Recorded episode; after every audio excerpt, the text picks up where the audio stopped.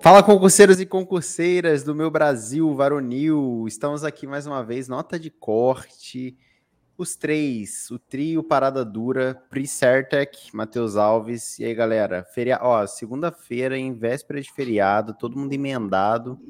Dia chuvoso aqui nesse lugar. A Priscila acho que amaldiçoou aquele lugar que eu vim, cara, porque ela foi para Santos, só fala da chuva lá. E agora a chuva, mano, só chove aqui também, tipo, não tem mais sol aqui. Por quando acho que a Priscila traiu a, as eu nuvens. falei, se eu for para a praia, tudo bem, mas se eu não for, ninguém vai. e aí, minha galera, tudo bem com vocês? Véspera de feriado. Vamos aqui, né? E aí, Matheus, como é que tá aí? Sol? Tudo aqui? Não, pior que choveu hoje aqui. Caraca, eu tava escutando falar e nem me liguei, mas choveu hoje aqui também. Que loucura. Né, Milagre. Né, cara? Meu Deus, choveu ontem. Eu fui pra uma festa de 15 anos, aí começou a chover, eu fiquei com pena, meu Deus.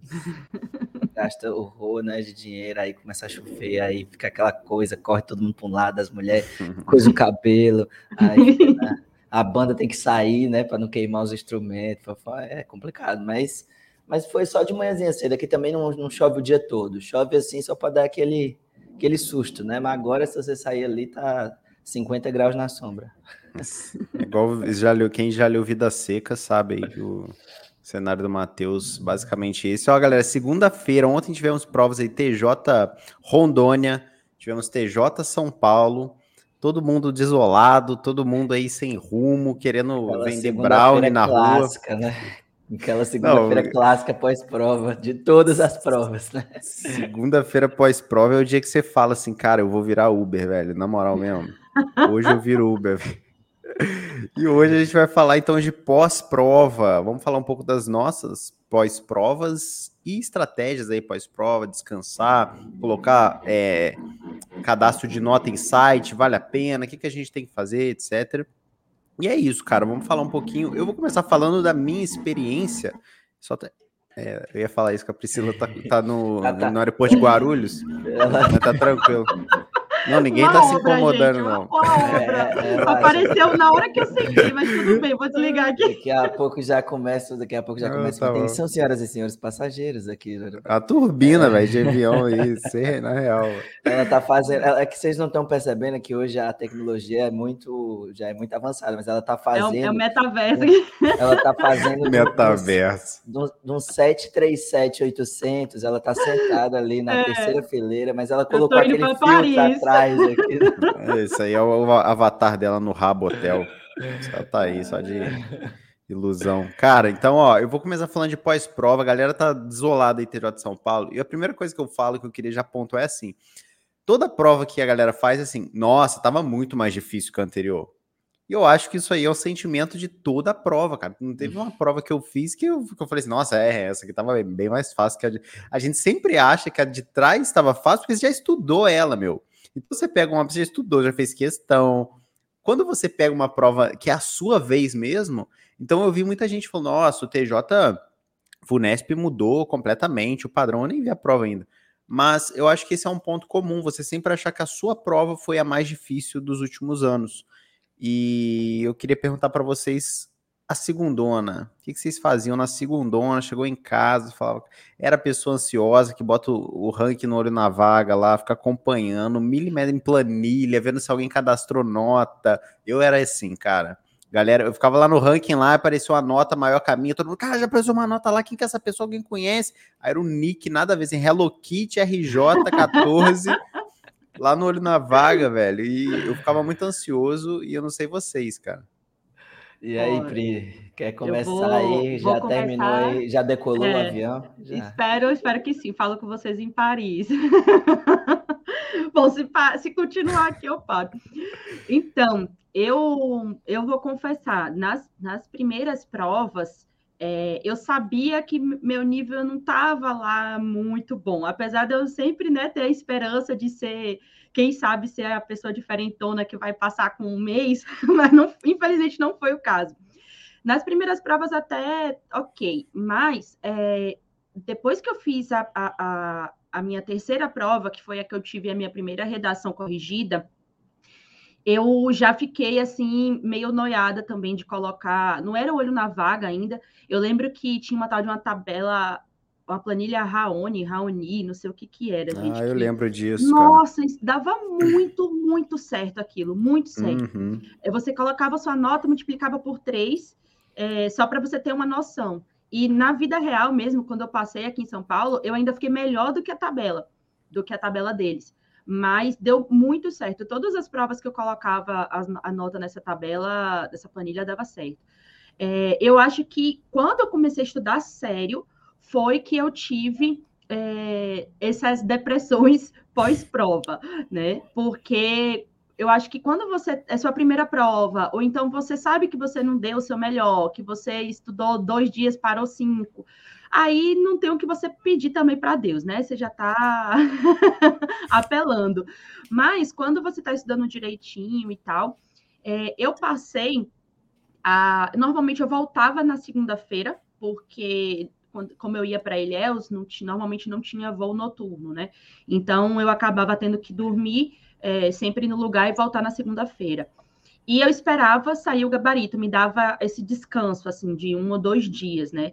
É, eu lembro que a FCC teve uma época que começou a demorar para sair o gabarito, então às vezes eu tinha que voltar a estudar antes de, de sair, né, de saber o resultado. Mas é, eu acho que a pior coisa que tinha para mim era sair da prova, encontrar o pessoal, porque Nossa, eu acho que parece que eles selecionava exatamente aquelas questões que eu tinha errado. Parece que era assim. Vamos comentar de três questões? Aí as três. Isso é clássico, pô. que eu tinha então, errado. Você sai, você sai da prova, o cara fala assim: não, é aquela questão lá, né, de matemática, né? Deu 14, né, gente? Aí o meu deu, tipo assim, 198,4. O oh, caralho, velho, que raiva, não queria nem saber, os caras estão lá falando. Mas isso e é clássico, mundo. até você, até você busca saber as questões que você está em dúvida. É por isso que você tem uma impressão. Eu nunca vi, sério, eu nunca vi nenhum concurseiro sair de uma prova com a impressão do tipo assim, caralho, essa prova broquei. aqui eu bro broquei. Essa daqui pode procurar meu nome que tá entre os 10. É. Não existe, velho, porque você vai sempre ter aquela sensação assim, tipo, cara, pensa, você não vai sair nunca para per perguntar para os outros qual era a resposta daquela questão de direito constitucional, assim, os, o LIMP é, o princípio é, Porra, na legalidade, a pessoa não vai perguntar. Você vai perguntar aquela questão que você fala, puta, para, eu tô em dúvida entre duas aqui, não tenho certeza e tal. Então você vai naquelas que você tá com aquela sensação de que. Não... E aí, quando você toma lá um, dois, três, hum. que se não foi, você fala, porra, já pega o avião, já. no cronograma Chega. que você tem que fazer, né? No, na segunda-feira. Normal, pô, toda prova é e é assim. Eu, eu acho, acho, eu também. E o pessoal sempre conversava e tal, mas eu realmente conseguia, pelo menos, descansar um pouco, assim, na, depois da prova, logo no dia. Eu sempre gostava de, enfim, tentar encontrar uma galera, conhecer e tal, sabe? Para poder fazer essas amizades, assim, também com concurseiras, porque eu acho que isso é uma parte muito importante do processo. É, eu tenho amizades que eu fiz nessa época que eu carrego até hoje. E muitas me ajudaram de diversas formas. Às vezes, ah, tem prova num lugar e eu ficava na casa de alguém, já não pagava hotel, ou então troca de material, etc. Mas é, eu lembro que no pós-prova do TRT, do, de São Paulo, é, a prova foi muito difícil. E foi justamente essa sensação que muita gente me falou que teve ontem com a prova do, do TJ São Paulo. Só que assim, gente, quando você está estudando de verdade, quando você está estudando direcionado, está estudando focado na banca e tudo mais, que bom, que bom que a prova veio difícil. É isso que você deve buscar, né? Que a prova venha difícil e que você é, esteja com nível alto. Porque, imagina, eu vi a concorrência, a concorrência TJ de São Paulo é sempre é altíssima, né? Não, não tem jeito.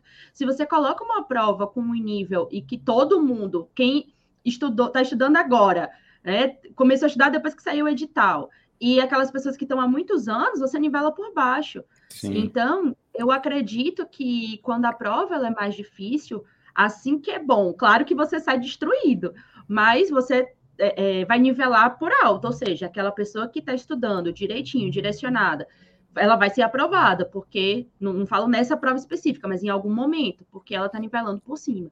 E na prova aqui do TRT de São Paulo, eu lembro que quando terminou, eu fui entrar no Facebook?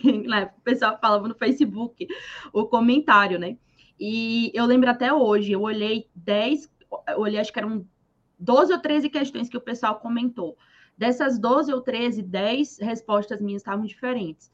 E realmente, aí eu falei, cara, acabou, acabou total. Não tem como, 10. E realmente eu errei essas 10. De fato, eu errei. Só que a prova estava tão difícil que o fato de eu errar 10 questões, ainda assim, com a nota da redação, eu ainda fiquei dentro das vagas, mesmo errando 10 questões. E na prova do TRT Bahia, que foi a prova anterior, que eu errei quatro, né? Eu não tive uma nota na, da redação muito boa, acabei ficando pior do que nessa. Então, às vezes, você tem uma, uma, uma sensação errônea da prova. Você foi bem e as outras pessoas que não foram. Né? Às, às vezes acontece isso. Mas é, essas foram assim, minhas, minhas experiências básicas assim, em relação à pós-prova. Tem uns comentários, cara. É, assim, o comentário, eu não sei qual me irrita mais pós-prova. Mas eu acho que é aquele cara que até mandaram mensagem para assim, não, porque fiz a prova do TJ, eu não estudei não, mas assim, eu não achei difícil não, tá? Eu achei Ai, assim, cara, quem estudou eu, realmente eu fiquei irritadíssimo quem estudou vai, vai passar nessa prova, porque eu não estudei nada assim, né, mas eu pelo que eu vi, assim, eu tirei 10 pontos, né, de 100, mas assim, Cara, que raiva que tá, velho. Eu fico irritadíssimo com isso, velho. Tipo assim, eu tava vendo um, um, um, comentário de um cara de uma prova. Nem é, minha, nem é minha seara, tá ligado? Provas policiais, assim, geralmente eu não, eu não sou tão, tão próximo né, dessa área, assim. Tô ficando mais próximo agora por, porque tô, né, acabo tendo que comentar de todas as provas e tal, mas na época não era muito a minha seara. E aí eu vi um comentário do cara, tipo assim, não, tomei pau na, sei lá, na PF, e aí depois fui fazer PRF, aí o cara disse, não é, prova de RLM tava, eu achei muito, muito, muito ok, assim, tranquila. Assim, é, eram cinco questões, eu fiz duas e acertei uma. Aí eu falei, ah, como assim? Aí, aí, tipo, o cara, porra, tava, os comentários embaixo, né? Porra, tava tranquila, tu fez duas, tu fez duas acertou uma das cinco. Aí o cara disse, não, pô, mas é porque assim, eu também não tinha estudado muito, mas se eu tivesse estudado, eu tinha. Eu falei, cara, então é. é. Tipo assim, não, como assim, tá ligado? Não faz sentido isso. Mas, mas é muito clássico isso. Eu, eu, quando saí da prova do TRT 23, que foi a prova que eu fui aprovado, eu tinha certeza que eu não tinha sido aprovado. Porque a nossa sensação é sempre comparar a prova com os parâmetros das provas anteriores. Mas as provas variam de nível de dificuldade. E a variação de nível de dificuldade varia a nota de corte também. Então, não existe essa parada de. Ah, assim, claro, uma prova, eu, eu, como a Apri falou, uma prova mais fácil, ela é muito pior para quem está estudando há muito tempo. Por Sim. quê? Que era como eram as provas da FCC antigamente, tipo pré-2013 ali, 2012, era é, é, até 2011, vai. 2011 era muito clássico isso, de 2011 para trás. Eram provas bem mais tranquilas e aí e o que acontecia era que você não conseguia diferenciar muito quem estava estudando há muito tempo e quem estava estudando há menos. Porque às vezes o cara estava estudando há muito tempo, mas ele acertava mais ou menos a mesma quantidade de quem tinha começado a estudar agora. E aí o que acontecia era que ele errava uma besteira e perdia. Tá entendendo? Então, assim, você joga todo mundo no mesmo bolo. Uma prova que é mais complicada, como a Pri falou, o TRT de São Paulo, lá na, na época que ela fez, ela é uma prova que vai realmente diferenciar o concurseiro que já está estudando há algum tempo. E isso é bom para quem já está estudando. Então, eu saí da prova do TRT, é, do TRT 23 com a cabeça de TRTs que tinham acontecido antes, onde a galera tinha feito 56, 57 e não tinha ido bem. 60 questões. E eu olhei a minha, e eu olhei acho que cinco, seis questões e eu tinha errado as cinco, seis questões. Obviamente com, aquela, com, aquela, com aquele filtro de, de, de sair da prova e olhar justamente aquelas que você está em dúvida. Você não vai olhar aquela que você tem certeza que você acertou. Você vai naquela que você fala, puta, será que era isso ou aquilo? Aí, bum, era aquilo errei. Porra, e essa daqui, será que era isso ou aquilo? Bum, errei. Bum, errei. Bicho, foram e lembrando que, que, tinha desvio padrão na nossa época Sim, também. E tinha desvio tinha padrão, isso. exatamente. Então, eu, porra, errei, errei, errei. Umas seis logo, de cara, pum. Aí eu falei, caralho, já era, filho. Aí já fui almoçar, já saí da prova, fui almoçar. No, eu me lembro do shopping, eu cheguei no shopping, almocei assim, meio isolado já. Aí peguei o voo. lotado de É, peguei o voo olhando assim, fui olhando assim na janela assim do, do avião, assim, com aquela, aquela cara de cachorro que caiu da mudança, né? Sem dono. E foi, tipo, é, foi isso. E aí, quando eu fui corrigir a prova, eu vi que no, fundo, no final eu tinha errado aquelas seis que eu tinha olhado e mais uma. Eu tinha feito 53 das 60. Aí eu falei, é, eu acho que não vai dar, porque eu tava com a cabeça dos 56, 57, mas também não foi tão horrível quanto eu pensei. É, eu só errei mais uma daquelas que eu já tinha certeza. E aí, 53. No dia teve um anulado, eu fiz 54, porque teve um anulado que, eu, que realmente merecia ser anulado, estava fora do edital. Eu fiz 54 das 60, uma boa redação, 15. E 15, eu não fiquei nem próximo de não ir bem. Eu fui muito bem. 15. Por quê? Porque a prova foi muito mais difícil do que as provas anteriores. Teve muita minúcia, muito decorebinha, e eu tava muito pronto. Tipo assim, eu tava muito com a cabeça muito fresca, com todos os prazozinhos muito decoradinhos, eu tava muito certinho. E, e, a prova foi muito complicada. Teve muita questão que eu, eu olhava assim, eu falava, meu Deus, que maldade. Tipo, quem não lembrar do, daquela paradinha vai se lascar. E eu lembrava, eu sabia. Então teve muita gente que talvez tivesse tão preparado quanto eu, mas que perdeu, escorregou em algumas coisas que você olhasse e falava, caraca, aqui o cara foi maldoso. Botou justamente aquele pulo do gato. Então, assim, teve muita gente que certamente faria, sei lá, 55, 56 numa prova normal, que fez 48, 47, 45, porque caiu em todas as pegadinhas. Então, não adianta você ficar com essa sensação e, e pensando, ai meu Deus, será que, cara, só tem uma, um jeito de saber. No dia que eles lançarem a nota, Nossa, você é. vai né? saber. Não adianta você ficar com essa sensação. E outra, é uma coisa que eu falei para o Mário. O Mário agora foi aprovado. Eu tinha comentado com vocês em podcast passado que ele estava esperando a nota. Quem viu meu vídeo aí no YouTube viu que ele foi aprovado no concurso da PCCE, dentro das vagas, tá esperando só o TAF agora. E é, eu, o Mário, quando ele tomou pau no concurso da PF, ou foi PRF? Acho que foi PF, ele não fez PRF, não, acho que foi PF. Foi PF, né? O que teve há um tempo aí. É, Sim, ele, tomou pau, ele tomou pau na PF e ele tinha estudado muito, muito mesmo. E ele, e ele era e ele é muito bom assim. Ele, ele tinha muito conhecimento, ele estava fazendo nota, uma nota maior do que a nota de corte nos simulados. E ele tomou um pau, tipo, tipo que o tomou na PRF, assim, de não sei do que, que aconteceu, deu tudo errado. E ele me ligou e eu falei, cara, é assim, esse sofrimento que você está tendo é o sofrimento de quem estudou. Porque quem Sim. não estudou, velho. Nem tá liga, ligado, né, cara? Tá ligado? Tipo assim, é, é, é, é o que eu tava falando. É aquele sentimento assim, ah, cara, se eu tivesse estudado, eu tinha ido. Foda-se, não importa se você é. tivesse estudado. Só perdeu ter... tempo, né? Não importa que você foi fazer uma prova e você não estudou, tá entendendo? É. Então, assim, a pessoa não sofre quando ela não estudou. Se você tá sofrendo agora, você tomou um, um pau da, F, da, da VUNESP e você tá sofrendo agora, você viu que, porra, não vai dar nem perto de ser aprovado. Não... Cara, se você tá sofrendo é porque você se dedicou, é porque você se esforçou, é porque você colocou intenção nessa prova. E você vai ter que colocar intenção em outras você vai sofrer, vai, vai respirar e vai, vai acontecer com você a mesma coisa que aconteceu com o Mário.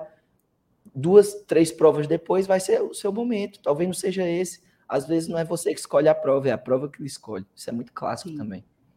Sim, é cara. É, é, essa, essa questão de, de sair da prova, assim, esse, a Priscila é, falou muito bem essa questão, né? Porque a galera que não estuda não tá nem aí, a galera que estuda fica sofrendo muito, né? E a prova, o que a Priscila falou, tipo, cara, a prova ela tem que fazer, ela tem que ficar difícil. Porque se, se vem uma prova igual a que você estudou, todo mundo estudou igual, velho. Então, tipo assim, se vem uma prova exatamente daquele jeito que você imagina, o padrão da banca. Da... Então, esse sentimento de caraca, na minha vez, os caras desceram a madeira em mim. É normal, na PRF foi assim, eu fui fazer PRF, a, a Sebrasp, a Sebrasp ela sempre cobrou um português de um jeito na minha vez, ela não dava linha mais, tipo assim, né? Que na português ela falava assim, na linha 14, tal coisa. Na minha vez era assim, no texto tal coisa aconteceu, te vira aí, filho. Caralho, não sabia fazer nada. Eu lembro que eu saí da prova, eu entrei no ônibus, assim, quase chorando já, né? Porque, porra, velho, três horas de viagem para fazer a prova. Aí eu voltei, assim, aí você tem aquela curiosidade, né? Fala, ah, deixa eu abrir meu resumo aqui de informática, uhum. só para ver aquela questão. Porque eu falo assim, eu não vou conferir o gabarito, gente, eu vou ficar em paz, eu vou ficar... Aí eu falo assim, não, vou só olhar se é de informática, eu olho e fala, caralho, errei, mano. Aí eu vou pegar aquela de administrativo, assim. Falo, não, vou só conferir quem gosta de responsabilidade civil, que eu acho que eu acertei. Esse errou também. Aí você já vai embora e fala assim, velho, deu tudo errado, mano. Tudo errado.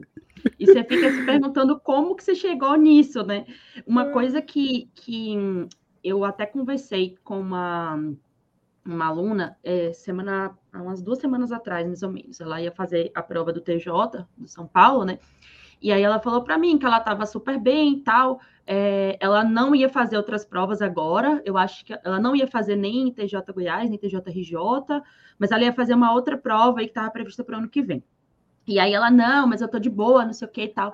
E aí eu falei para ela assim, ó, é, a gente conhece já o padrão da Banca Vunesp. E a gente, eu, e eu tô falando eu, mas são todos os professores, todos os cursinhos. Quando a gente começa a fazer um estudo é, para aquele concurso específico ou para aquela banca, a gente vai naturalmente olhar as provas anteriores. E por isso que a gente fala padrão.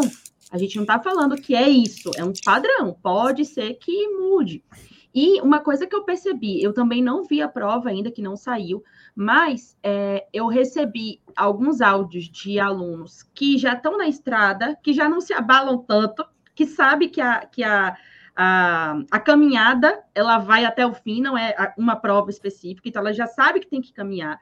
E eu recebi áudios de alunos bem serenos e áudios da galera desesperada. Né? E o que, que eu percebi da galera serena? Que é a galera que já está na estrada e que sabe que uma hora vai conseguir. Não, não sabe se é nessa prova, mas sabe que uma hora vai conseguir.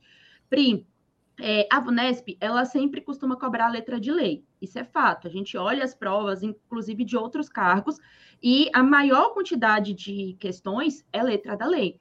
Porém, essa prova do TJ de São Paulo veio com muitos casos concretos. Mas esses alunos mais serenos já falaram para mim, estava ok também porque eram casos concretos com a aplicação da legislação que você está estudando. É e se você for pegar. Fazendo exato, escola. Fazendo escola. E se você for pegar a prova do TJ São Paulo passado, até a prova do interior, você vai encontrar algumas provas com caso concreto também. Não é uma coisa que não existia. O que acontece é as pessoas que não costumam fazer análise de banca completa, né? É, pensar assim, não, vou estudar só para a Vunesp e achar. É, tinha muito essa, essa tradição de ser aquele concurso que você começa, né? O concurso escada. E, ah, não, então é para todo mundo. Tem aquela, aquela noção de que acha que é para todo mundo. E concurso público acabou, não é mais para todo mundo há muito tempo. Sim. E a galera que estava fazendo a, a mentoria vendo outras bancas, embora tivesse estudando para a Vunesp né, com a, a, muito mais letra de lei do que doutrina, muito mais letra de lei que jurisprudência, jurisprudência não caiu, mas a galera já estava um pouco mais serena. E a galera que estava começando agora, ou então que não estudou o edital inteiro, estava desesperado porque a banca mudou o padrão. Mas a ideia é que reze para que isso aconteça, que você esteja preparado que você consiga dominar os problemas que acontecem na hora da sua prova e que as outras pessoas não consigam. Então, reze para que isso aconteça na sua prova e que você tenha a capacidade de fazer o jogo de cintura e passar por cima disso, porque com certeza uma galera que começou agora já foi eliminado já de cara. Né? E se você já está aí fazendo um bom trabalho, um trabalho de médio prazo, isso não vai te abalar. O estilo de prova você só vai olhar e vai falar: nossa, foi difícil, mas que bom, porque aí para todo mundo também foi. Então. Não, e tem uma coisa, cara, que tipo assim, a prova, é, eu sempre olho para esse lado também, tipo assim, por mais difícil que seja, alguém vai ser aprovado. Não pode ser Sim. a prova, alguém vai ser aprovado, tá ligado? Tipo assim, não tem a hipótese Sim. de que não haverá aprovados. Sempre foi o que eu pensei, aprovados. Foi o que eu pensei da PRF também, desculpa te cortar. Mas a PRF, velho, nove em cada dez pessoas que eu falei falaram: caralho, que prova foi essa, meu irmão? Que prova maluca foi essa? Mas alguém passou, velho. É, alguém, alguém passou. Alguém passou, tá ligado? Então, volta então não aí, tem muita. Não, não, é isso que eu tô falando. Assim, às vezes a gente quer dar uma, alguma desculpa. Eu sempre pensava isso, ah, não, pô, a prova foi foda, foi muito difícil e mudou o padrão. Cara, alguém passou. E não fui eu. Então, assim, o que, que essa pessoa fez, tá ligado? Alguém passou. Tipo assim, alguém passou, velho. Alguém estudou e conseguiu passar. Se não tivesse passado ninguém, mas esse é o problema do concurso, alguém vai passar. Então eu sempre olhava para essa galera e falava, pô, fui mal, mas olha só, tinham 10 vagas, passaram 10 pessoas. Então, o pós-prova, cara, sempre foi muito doloroso para mim e principalmente queria que vocês falassem. Ah, preciso falar desse. Nossa, eu não lembrava da, da planilha Raoni, cara, mas era muito clássica, porque assim, uhum. eles faziam um cálculo muito louco lá, né? Que tipo assim, ah, Se você tirou 80 pontos, quer dizer, você vai considerar que tem outros três candidatos que fizeram a mesma nota que você, Sim. que não vão cadastrar nota e tal, fazer o... e acertar a porra da planilha funcionava, cara. Dava cara. muito certo e era de graça. Sim, eu nunca velho. vi um negócio daquele não, era um e ele no, no meu ainda calculava o desvio padrão, pô. Tanto é que quando eu coloquei minha nota, eu melhorava, melhorava é, é, minha classificação por causa do desvio padrão de português, porque português foi muito difícil eram 15 questões, se eu não me engano, foram 15 e eu acertei 13. E a média da galera tinha sido 8, 9. E aí, além de eu ter acertado mais em português, eu ainda ganhava uns décimos pelo desvio padrão e a planilha contabilizava isso. Pô. Não, era assim isso mesmo, cara. Todo mundo fala método Raoni, Raoni, porque acho que deve ser o cara que criou isso, deve chama Raoni, provavelmente. Né? E era antes do Olho na Vaga, né, cara? Porque o Olho na Vaga hoje acho que é o principal site que a galera cadastra nota e ele faz todo o ranking e costuma acertar, cara, porque ele usa uhum. essa inteligência aí artificial aí de, desse algoritmo de fazer isso. E eu sofria muito com isso. Queria que vocês falassem um pouco sobre esse. Se vocês ficavam nessa ansiedade, isso e outra coisa que enchia o saco é assim. É, ah, essa questão que tem que ser anulada. Aí era a questão que eu acertei, o cara falando para mim que era para anular. Aí eu falava assim: não, eu acho que essa aqui que eu errei tem que ser anulada, isso aqui é um absurdo. E ele acertou, ele não, isso aqui. E aí, assim, a galera entrava numa guerra, brother, dentro dos grupos, de tipo assim, qual questão que eu vai anular? A gente gastava energia à toa, cara, porque assim, no final das contas, você não interessa você saber seu ranking ali, porque não. Então, assim, mas acho que é algo inevitável, né, cara? É difícil. Hoje, né, na posição que a gente tá, depois que você passou por isso, você fala assim, ah eu, por exemplo, acho bobeira hoje em dia. Ah, não é de ranking, pô, esquece, cara, vai ver Netflix, brother.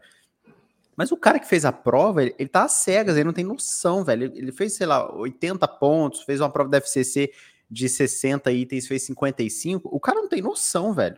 Eu adorava. Quer... Adorava, é, continuo adorando. Você gostava de botar? Que, você tem ah, que botar. Que pariu, tá louco. Acho que você tem que gostar. É, eu, eu, tomo assim, remédio hoje, não. até por, por, conta disso até hoje. Eu tô cheio de remédio aqui, velho, de passiflora. É fruto dessa época. Não, é, é, assim, é porque eu sempre fui muito. Eu, é, embora eu não tenha dado certo nas exatas, né? Porque eu fiz, para quem não sabe, eu fiz engenharia e não dei certo nas exatas. É, e claramente sou de humanas, né? Quem vê as contas que eu faço lá Falso no meu canal. é, mas eu sempre fui muito pragmático com certas coisas na minha vida, do tipo, cara, por exemplo, quando a Clarissa fez a, a prova da Abela, não queria conferir a nota, né? Tipo, ah, não vou conferir, não sei o que e tal. E eu, tipo, cara, não vai mudar, cara. O que tu marcou, marcou, entendeu? Eu respeito, claro, a prova não era minha, no caso, eu não, eu não, eu não falei para ela corrigir e tal, respeitei, mas sendo minha, a minha cabeça Você botou, era, você botou, você botou escondido, você catou o caderno dela, fez e colocou lá na, na, comparou a nota na FGV. não, não, não fiz não, ela me ligou depois, ela acabou fazendo, ela falou que ninguém aguenta, né? Ela falou que não ia corrigir, mas corrigiu. Mas assim, eu falo, cara, não vai mudar. Não vai mudar. Se você já marcou. Então eu era muito pragmático. É. Tipo assim, na minha cabeça, eu falava, cara, vou corrigir, porque eu quero saber quantas eu fiz e não vai mudar. Tipo, se eu corrigir mês que vem ou hoje, não, não vai ser isso que vai mudar a minha nota. E eu queria ter essa noção, como o Hugo falou, beleza, tinha feito 53, 54.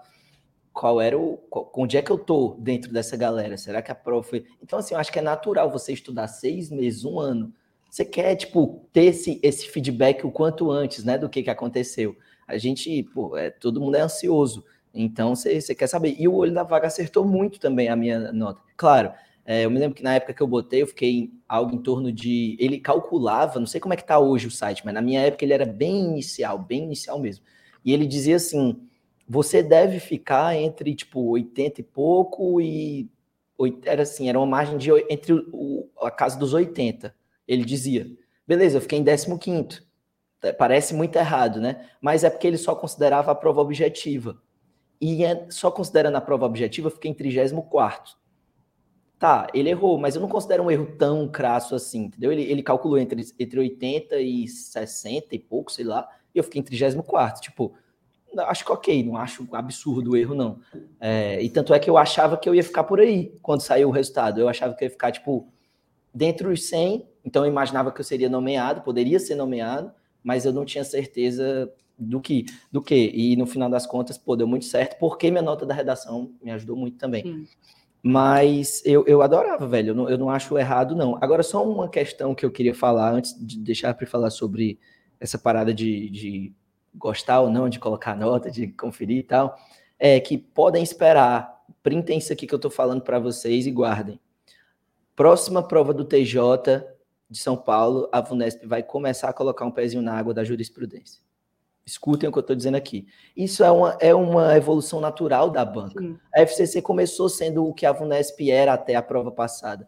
A FCC começou a colocar um pezinho na água de parar de ser a fundação copia e cola para pegar, não, não parar de cobrar a letra da lei, mas começar a encaixar a lei em casos concretos, do tipo, ah, o Joãozinho foi na vara do trabalho e aí ele quer saber isso, isso e isso agora. Tipo, e aí você tinha que lembrar do que a lei dizia para poder marcar a questão. Então não deixou de cobrar a letra da lei, apenas queria que você fizesse ali aquilo que a gente aprende no direito, que é, é encaixar, né, fazer, como é, como é, que chama, meu Deus? É, é o encaixe da lei no caso concreto, né, aqueles que chamam de moldar. Aplicação da é, lei. Exatamente, é. E no final das contas, a VUNESP começou a dar esse passo. A FCC começou a dar um passo, inclusive na prova de técnica e de analista, para a jurisprudência. E a tendência é que a VUNESP chegue nisso também, porque é natural, a banca vai correndo e o concurseiro correndo atrás, isso é, é clássico. Então, não esperem que a próxima prova da VUNESP seja mais fácil do que veio essa. Vai ficar mais difícil. Todo ano vai ficar mais difícil. É natural. Enfim, era isso. Eu, eu concordo também. Você falou aí, vai de, é, deixar de ser a Fundação Copia e Cola. Eu já ia falar para ser a maldita FCC. Basicamente foi isso, né? É, eu também, eu colocava, tanto que eu coloquei, na, na época só tinha essa tabela, é, mas eu ficava paranoica. Por quê? Porque eu era uma forma de você acompanhar, porque você estava completamente no escuro. E aí, pelo menos, eu já sabia que tinha dado muito errado e falar, ó, vamos partir para a próxima, esquece, não vou olhar mais isso aí, né? O que foi que eu errei, vamos dizer assim. Mas a, a da, essa da planilha Raoni foi muito interessante porque era esse mesmo caso, ele não considerava, obviamente, a prova discussiva, era só objetiva. E eu lembro que eu tinha colocado, lá estava em 46, lá na, na tabela. E aí ele falava que era para multiplicar por três, porque era considerar as pessoas que não conheciam que essa tabela existia e não tinham colocado. Então, na minha cabeça, eu ia ficar em cento e pouco, mas no, no final eu fiquei melhor do que na primeira, né? Melhor, fiquei em 40 e um pouco, pouco menos, eu não lembro agora exatamente, mas foi menos do que estava lá na tabela. Então, eu fiquei dentro das vagas. É, e eu concordo também com, com o Matheus em relação a, a mudança de comportamento. A mudança de comportamento das quatro principais bancas é fato. Eu acho que a Vunesp era a que estava faltando pegar o bonde, né, da, das quatro principais, FCC, CESP, VUNESP e FGV. As outras bancas, isso é uma coisa que vale muito a pena mencionar também, para que você já possa utilizar isso a, a partir de agora, que é, que, eu, que é, o que eu quero falar é, sobre essas estratégias que você pode usar no pós-prova. As outras bancas menores, normalmente elas copiam um pouco o estilo dessas quatro principais. É, mas não tanto, né? Eu acho que realmente, se a gente for colocar num nível aí de, de cobrança, acredito eu que seria, né? Até pouco tempo atrás, seria, até ontem, na verdade, CESP, FCC, FGV e VUNESP. Eu não vi a prova, então eu não sei também é, se foi um delírio coletivo, vamos dizer assim. É, não sei também quem, quem foram as pessoas, se essas pessoas que falaram comigo, né, que a prova foi muito difícil, eram pessoas preparadas, porque eu, pelo menos, considero que uma prova é difícil quando as pessoas preparadas acham que aquela prova é difícil. Porque quem não estudou, quem está começando Sim. a estudar agora, não tem ainda, né, como dizer se é difícil ou não. Mas é, eu acho bom que a VUNESP ela aumente um pouco o padrão, justamente para que as notas aumentem e que as pessoas que de fato estejam preparadas consigam ser aprovadas. E uma coisa que eu é, quero já fazer o gancho e também perguntar para vocês era o que, que vocês faziam depois, né? Porque, ok, e aí? Botou a nota e vai fazer o que agora? PlayStation, Naruto o dia todo. PlayStation, PlayStation. Tá vendo Naruto e chorando, comendo brigadeiro. Aquele brigadeiro é fato, eu faço isso todo dia. Não é só com prova, não, continuo fazendo. Porque eu, eu lembro muito bem, assim, de uma prova que eu é, numa prova não, de uma professora, foi a professora Ariana. Eu lembro, eu não lembro se foi ela. Grande. Era, eu, eu não lembro agora se foi ela que falou isso, mas falava bem assim, que era o dia, o dia S, que era o dia do surto. Aí eu lembro que ficou isso na minha cabeça alguma vez, eu falei, cara, e aí eu comecei a aplicar isso. Sempre eu fazia prova e segunda-feira eu voltava, aí às vezes o gabarito saía na terça ou na segunda à noite, né? E aí eu falava que eu tinha o dia S, que era o dia do surto, tipo terça-feira, aí eu, eu não estudava, ia descansar, arrumar mala, lavar as roupas, as coisas todas, e aí na quarta-feira eu retomava minha rotina. Mas assim, eu, eu até hoje eu fico impressionada com a minha capacidade à época de cair e levantar não sei quantas vezes nessa quarta-feira, viu? Ô, ô raça! Eu não sei. Você voltava a estudar na quarta? Voltava na quarta. Caraca, ah, Esse era o dia do surto e voltava na quarta-feira. Oh, Jesus, quarta-feira de Nossa cinza. Com... Senhora. Não, não, cara, eu ficava uma. Eu, enquanto não saísse o resultado definitivo, assim, tipo, eu não conseguia ter paz de espírito, sabe? Era, a não ser quando você não estuda. Quando você não estuda, você sai da prova e fala assim, mano, já tomei, já, vambora. Mas quando, sabe, quando você estuda, se dedica, você fica naquela expectativa e fica esperando a nota e tem recurso.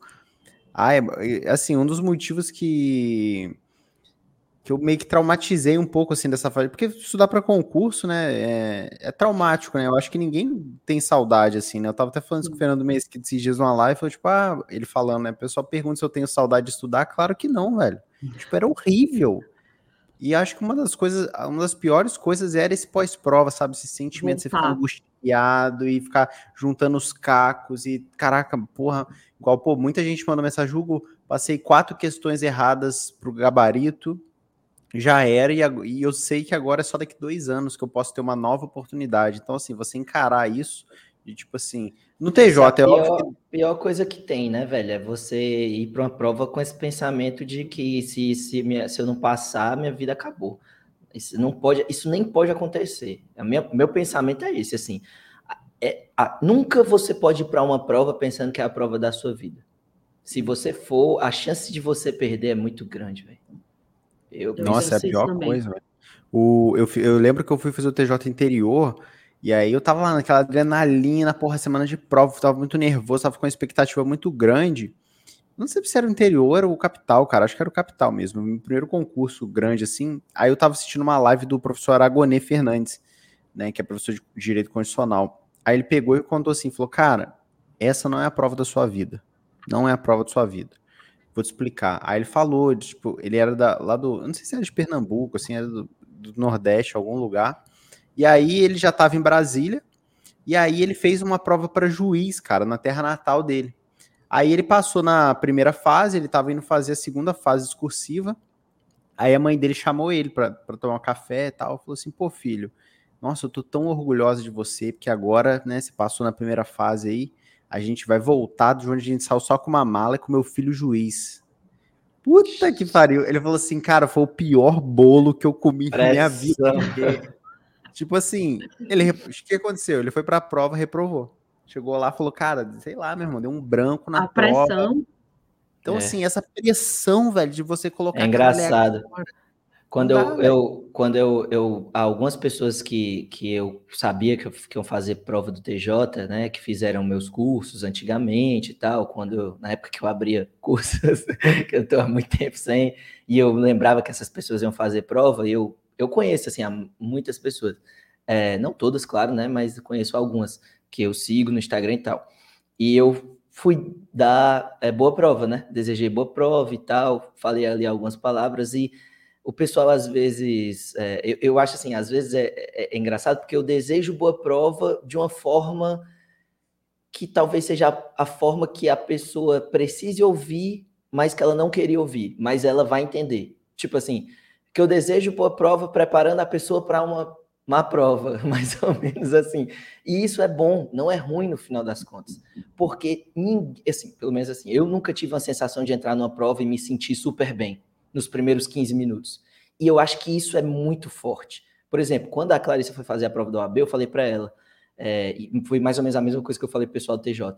Você não pode deixar a prova lhe dominar. Você não pode abandonar uma prova porque você acha que você está indo mal na prova. A sua percepção sobre a prova, na hora que você está fazendo a prova, não é uma percepção válida. Porque você sempre tem a impressão de que a prova está ali ferrando. Uhum. Então, assim, se você começa a abandonar de dar o seu 100% porque você tem a impressão de que, é, que não está dando, você vai perder e às vezes você vai deixar de ser aprovado numa prova que daria certo. Porque sempre vai acontecer, e por isso às vezes eu estou falando que nem era o que a pessoa queria escutar, é o que eu sempre falo, vai acontecer de você ter estudado, por exemplo, a melhor matéria da, da Clarice era Direito Constitucional. E ela chegou e foi muito mal em Direito Constitucional. E foi a primeira matéria que ela fez. Então, se isso, se eu não tivesse falado o que eu falei para ela, talvez né? Óbvio, ela teve todo o mérito dela, não tô tirando, mas assim, talvez tivesse desestabilizado, né? Porque você vem com aquela, pô, vou, essa é matéria, vou começar por aqui, bum, toma logo uma porrada. E Sim. só que se ela tivesse jogado a toalha por causa disso, uma prova que ela não estava esperando que ela ia também, que era que era tributário, ela, eu acho que se ela não fechou, ela errou uma. E você não tem como prever isso na hora que você está fazendo a prova. São muitos sentimentos, muitas percepções. O que você tem que controlar é, cara, não deixa a prova lhe dominar, respira. Se você acha que a prova está começando a entrar na sua cabeça e lhe dominando, respira, velho. Respira, pede para ir ao banheiro, tranquiliza, espera cinco minutos. Não adianta, tá entendendo? Porque se você não fizer isso, a prova vai lhe dominar. E às vezes você poderia ter sido aprovado, mas você não foi porque você você foi ficando ansiosa, a prova foi lhe dominando, a percepção de você sobre a prova, que é natural de que você está se ferrando toda a prova, eu entrei achando que estava me ferrando, e aí, quando você vai ver, você perdeu, não porque você iria mal, mas porque você sentiu isso. Então, assim. É... Aí passa errado o gabarito, já passa começa errado se... e tal. Exatamente. Então, às vezes. Eu, eu, por exemplo, nem, nem falei para meus pais ligarem para deixar, para dar uma boa prova para a Clarice porque eu acho que isso às vezes dá mais pressão do que. Porque a pessoa lembra assim: caraca, até os pais do Mateus estão pensando que eu vou fazer a prova hoje, meu Deus do céu, olha essa pressão, tá todo mundo esperando por mim. Cara, né, a última coisa que você tem que pensar. Nunca é a prova da sua vida, vai ter sempre outra prova. E a gente não sabe os planos da vida para a gente. Alguns vão acreditar, outros não, os planos de Deus, né? Assim, eu falo os planos da vida porque nem todos têm a religião. Mas assim, Cara, ninguém sabe os planos, ninguém sabe o que, que vai acontecer. Às vezes você acha que aquela prova era a prova que você tinha que ser aprovado, e às vezes não era. Eu, eu, eu falei para o Mário uma coisa muito forte assim. Eu não falei, na verdade, para ele, mas eu falei para os meus pais, falei para Clarice, quando ele não foi aprovado na prova da PRF, da PF, aliás, e sabendo que ele estava indo muito bem nos simulados, muito melhor do que a nota de corte, eu pensei assim, cara, talvez de repente isso é um livramento na vida da pessoa sei lá, ele ia ser aprovado na PF, Deus o livre ia ser lotado lá na PQP, lá na tá numa operação e toma um tiro aí, sei lá, qualquer coisa e sei lá, velho, ninguém sabe, tá entendendo assim? Então, é, a gente não tem como prever os planos da vida, não, a gente só tem como agir. E eu acho que quando você vai para a prova, achando que essa é a prova da sua vida, você tá dando o primeiro passo para perder. Nunca vá pensando isso. Sempre vai haver outra prova e o estudo nunca se perde, ele sempre se acumula. Eu, eu, tenho e esse sentimento. Concordo demais. Eu lembrei de um negócio. Embora a gente não se conhecesse nessa época, eu lembrei de uma coisa que você falou aí. É, no dia da prova do, do, do TRT de São Paulo, é, eu estava fazendo a prova de previdenciário, que era, era, eram as últimas questões. Eu acho que era de previdenciário. E eu nunca dominei muito bem previdenciário, é, e foi bem naquela época que o TRT começou a cobrar. Tinha prova que cobrava e tinha outras provas que não. Eu não lembro, enfim, se, tinha, se eu tinha feito várias provas, mas o que eu lembro é que eu tinha uma certa deficiência. E era uma das últimas questões. E aí, depois dali, eu iria é, terminar para poder. É, eu, eu, utilizo uma técnica com a redação, mas depois de, dessa questão, eu ia para a redação. E aí eu lembro que eu comecei, eu sentia meu coração, já aquela, aquela respiração ofegante e aquele negócio de eu acho que eu tô entrando em um leve desespero. Tá. A prova você sente. Entrando... A prova tá ali dominando, você sente. Você Aí, vai, sabe o que foi que eu batimento fiz? vai dando aquela Bate, acelerada, cara. você vai começando a, a, nervosa, a cabeça vai começando nervosa. a embaralhar aqui. Porra, quem nunca Muito. sentiu isso, velho? Eu lembro que eu fui pro banheiro. Exato. Aí eu fui no banheiro, só que aí não tinha ninguém. Eu olhei pro lado, olhei pro falei, que bom que não tem ninguém. Lavei meu rosto e fiz tchá, tchá. dei dois tapas na cara. Juro por tudo que eu dei dois tapas na minha cara, assim, levinha, obviamente, mas foi meio que para dar uma acordada. E eu tinha, uma vez alguém falou isso, eu achei que era uma bobagem. E aí depois eu vi no, no episódio de Grey's Anatomy há pouco tempo atrás, falei, gente, isso não é uma bobagem, eu fiz isso no dia da prova. Tem uma, uma personagem no, no Grey's Anatomy que ela, quando ela começa a ficar assim nervosa e ela vai enfrentar um grande desafio, ela é médica, ela diz que faz a posição da Mulher Maravilha, que ela bota assim, abre o peito e começa, sabe? Eu não sei por quê, parece que essa posição dá um, um negócio, acho que por, por abrir o peito e você respirar fundo, dá uma sensação de eu vou conseguir, eu vou conseguir, sabe? Aí eu lembro que eu fui lá, ver meu rosto, fiz, olhei para o lado, vi que não tinha ninguém ali, fiz isso, respirei, abri, botei a mão aqui na cintura, abri, comecei. Aquilo foi me dando um poder, porque eu acho que essa posição, né, enfim, vai te dando ali alguma coisa na cabeça, não sei o que que é. E aí eu falei, Acalmou? Doida. Uhum. Acalmou? Já tomou o Rivotril? Vamos voltar para lá. E se você chegou até aqui, é porque você tem um bom nível. Não, não, não faz com que a sua cabeça é, te reprove. Não vai ser a prova que vai te reprovar desse jeito, é você mesma. Então, aí foi que eu voltei. Eu lembro que eu fiz essa quebra, né, de terminar ali a prova objetiva e passar para a redação. Aí eu fui ao banheiro antes, e aí eu foi mais de uma vez, mas essa hora foi a hora que o desespero foi chegando, sabe? E faz muito sentido, porque às vezes você realmente coloca toda a sua energia, toda a sua força é, em cima de uma prova, quando na verdade você tem que fazer em cima do seu estudo e não de uma prova. Né? Você tem que. É, é, por exemplo, eu fiz agora a live de véspera, né? E das, das listagens que a gente fez lá do, dos artigos e tudo mais, eu recebi várias mensagens de vários artigos que a gente citou que realmente caíram na prova e que foi revisão de véspera. Aí eu falei, massa, maravilha. Aí agora eu tô recebendo um monte de mensagem de gente perguntando se eu vou fazer a revisão para o TJ Rio e o TJ Goiás. E aí eu falei, gente, beleza, eu posso fazer, porque é muito bom você saber ali uma listinha de alguns artigos para poder você ler na, na sexta-feira e tal, isso é ótimo. Mas não é isso, não é isso, cara pálida, que vai te aprovar é justamente esse momento anterior à sua prova. A pessoa que vai ler ali aqueles artigos na véspera, ela só vai relembrar, ela só vai ganhar mais confiança. Então, eu falo, eu, eu não participava de aulão, assim, já fui para alguns, logo no início eu fui para alguns aulões de véspera é, de prova e tal, presencial, online, mas hoje, depois, no final, eu já não fazia mais. É, eu acho que vale a pena, porém, desde que você tenha o seu estudo anterior. E depois também, se você tem na cabeça que o seu estudo ele é até você passar, até você tomar posse, você não vai parar dois, três, quatro, cinco, um mês até esperar o resultado. Pelo menos era assim que eu, que eu pensava.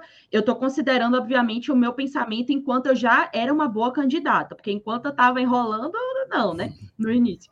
Mas no começo era assim, por isso que eu voltava na quarta-feira. Voltava meio lenta, mas, mas retornava para estudar, entendeu? É, eu acho que o principal de, desse assunto pós-prova é o retorno, né? Porque quando a gente entende que você está nessa vida e. Cara, é uma maratona mesmo, né? Assim, o pessoal fala, não é um sprint, é uma maratona, porque você tem que estar tá muito claro na sua cabeça que você vai fazer a prova, se, se não for bem, você vai continuar. E até se for aprovado, porque, pô, você imagina, eu fui aprovado no TJ em 2018, cara, fui nomeado agora em 2000, setembro de 2021. Três anos, brother. Três anos. No meu grupo do TJ de aprovados, eu, eu acabei sendo nomeado agora, porque muita gente que estava acima de mim desistiu, porque tem gente que passou no MP e foi para o MP, tem gente que passou na PRF, em é, área fiscal, ou seja, a galera não parou de estudar, sabe? O pessoal, mesmo aprovado, gente com notas maiores que a minha no TJ, continuaram estudando para outros concursos e foram chamados em cargos melhores, com remuneração maior, e foram. Então, assim, é, esse é o grande conceito. Agora a gente está se encaminhando aqui para o final. E cada um pode falar recomendação para a semana pós-prova. Qual é a recomendação? Vai estudar, bota nota no ranking, o Matheus já, ó, ó, vou juntar a, as recomendações aqui assim, ó. A Priscila falou que quarta-feira, você tá, você tá ouvindo esse podcast a segunda, você tem que voltar a estudar. Então, quarta-feira já estuda.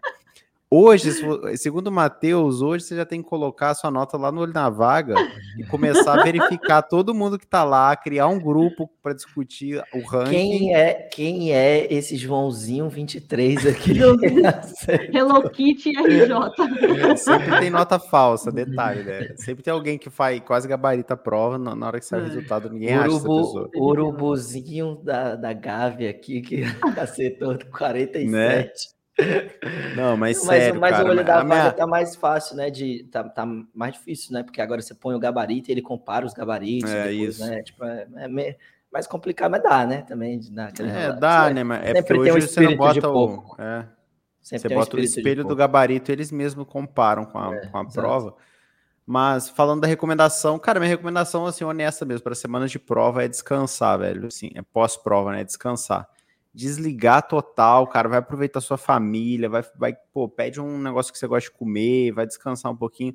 Eu, de verdade, não acredito que uma semana off vai te prejudicar, assim, de alguma maneira, e, e você, para você ter é, essa, um pouquinho de saúde para retornar, sabe, na, na segunda-feira que vem e tal, para você voltar a estudar, mas eu, na semana, eu não consegui estudar, ficava muito agitado, então a minha recomendação é bem simples, é você tentar desligar um pouco. Eu sei que é difícil, a gente falou disso aqui hoje, de você não querer se envolver muito com as coisas, mas assim, eu, eu, realmente acho que isso me desgastou muito, sabe? Ficar discutindo questão com os outros, de que, ah, não, isso aqui tem que anular. Aí o cara que acertou não quer que anule, aí um fica brigando com o outro, porque isso acontece, cara.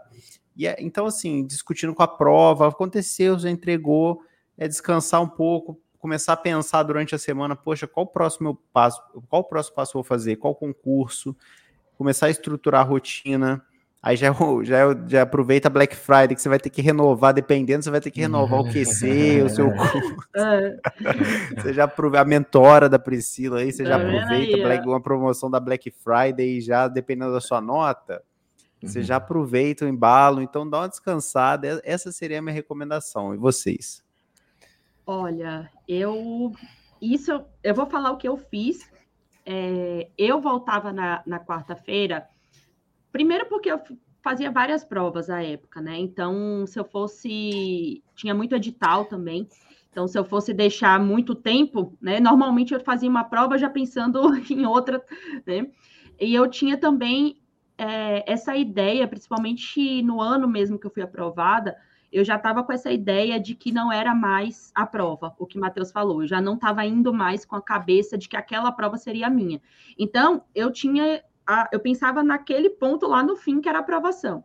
Por isso que eu voltava na quarta-feira. Agora, o que, que eu fazia? Quando saía o gabarito, obviamente, né? Aí normalmente era na terça-feira ou, ou, ou na, na segunda noite, eu já imprimia a prova, ia logo encarar os erros, né? Que era a pior parte para mim e eu meio que utilizava essa quarta, quinta e sexta para é, refazer a prova, não fazer como um simulado, mas para corrigir, para ver quanto que eu errei, o que que eu errei, o que que eu não acertei, e meio que fazer um novo planejamento. Então, a minha ideia é, era essa, porque eu tentava fazer de uma forma mais técnica para ver né, se o que foi que eu errei e o que, que eu poderia já aplicar de acerto para a próxima prova. Então, eu acho que o principal realmente é a mudança da mentalidade. Não tem jeito, velho. Se você estudou e você não teve uma boa nota, você vai ficar triste, você vai ficar chateado, e não tem outra forma a não ser você juntar seus caquinhos e recomeçar. E se você não coloca toda a sua, a sua energia em uma única prova, você evita um pouco esse sofrimento, porque você sabe que a aprovação está lá no fim. Não, talvez não seja naquele, naquele passo, mas está lá no fim. Então, eu voltaria de uma forma mais técnica, vamos dizer assim, olhando os erros e refazendo o planejamento. É isso, assim, eu acho que é, eu pós-prova eu, eu colocava, né, minha nota, como já falei, né, nos, nos rankings, é, mas eu não estudei, não estudava, tipo assim, passava uns dois, três dias ali, PlayStation total, pegava ali para fazer umas coisas que eu queria fazer, dormia até tarde, porra, porque vinha, vinha o ritmo pós-edital é muito estressante, é, principalmente quando você emenda um pós-edital no outro, que foi o que eu fiz também depois do TRT8, meu irmão, difícil, porque você, eu fiz, fiz, acho que fiz prova, assim, acho que com duas, três semanas entre um e outra, então Você terminou um ali, você não tem nem como descansar, porque já tem outra daqui a duas semanas e você tem que manter o ritmo ali em cima, porque você sabe que né, tem muita decoreba, tem muita coisinha aqui. Então, assim, eu praticamente não tive descanso depois da prova TRT 23. Mas eu, eu ainda, ainda assim, mesmo sendo duas semanas depois, eu tirei uns dois dias ali e tal, para poder dar uma relaxada.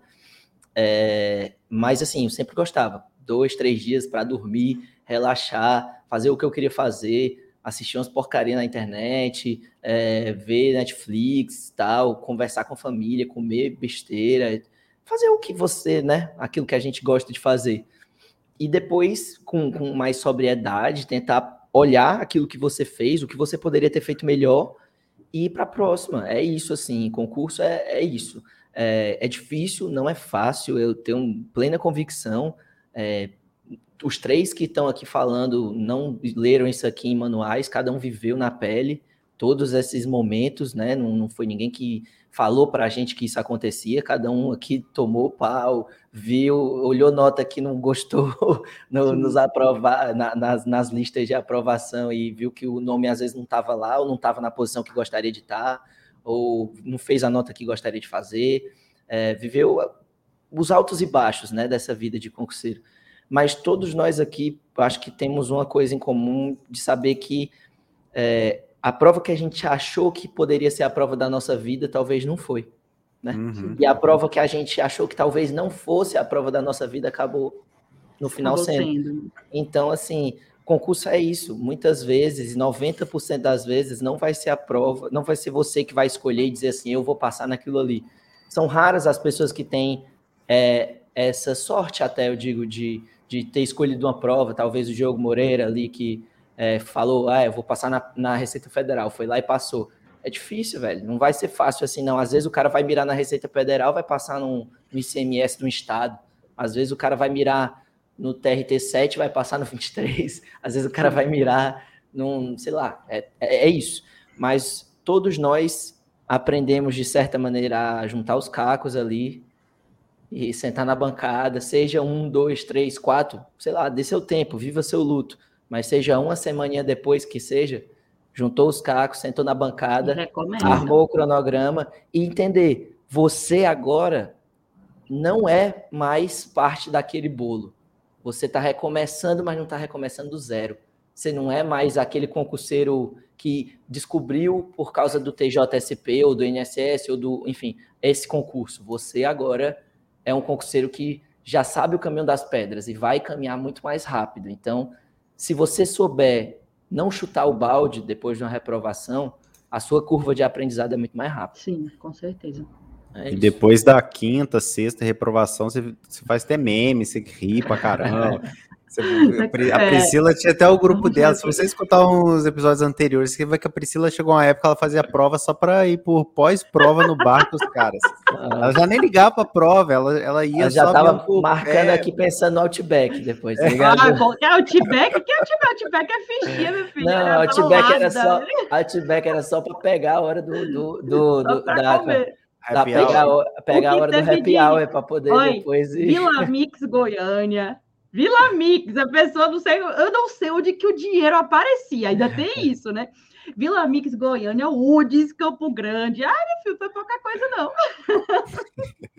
Depois da sexta prova, eu só queria saber do, da é. festa do pós-prova, só. Não tá nem. Fica mais, mais, fácil, cara, com o tempo, sério. Você é reprova tanto, você tá rindo, você não tá nem aí mais, aí você só vai no automático mesmo. Mas, galera, é isso, cara. A gente acho que conseguiu abordar bastante as visões diferentes aqui de pós-prova.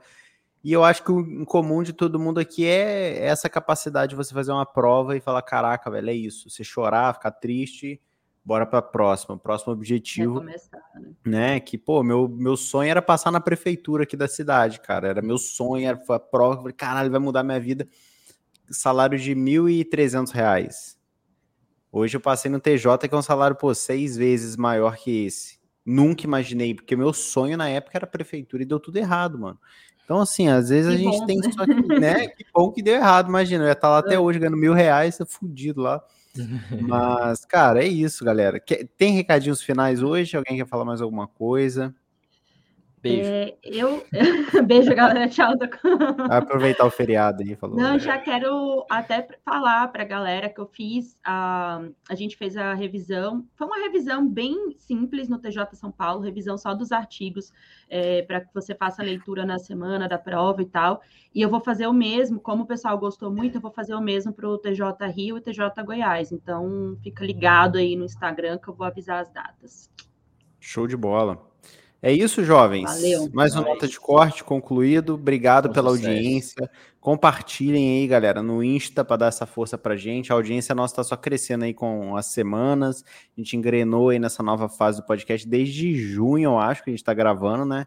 Tem episódio aí, pô, toda semana praticamente tem. Às vezes, né, a gente dá uma sumida, mas quase toda semana a gente está tá com episódio novo aí. Tamo junto, galerinha. Beijos. Estamos disponíveis no YouTube também, se você tá Beijo. tá ouvindo isso aí direto no Spotify, no, na Apple Podcast, Google. Procura lá Saiba nota de corte é, nota de corte no YouTube, que você vê nossas carinhas aqui. E é isso, galera. Beijo para vocês. Até a próxima. Valeu. Tchau.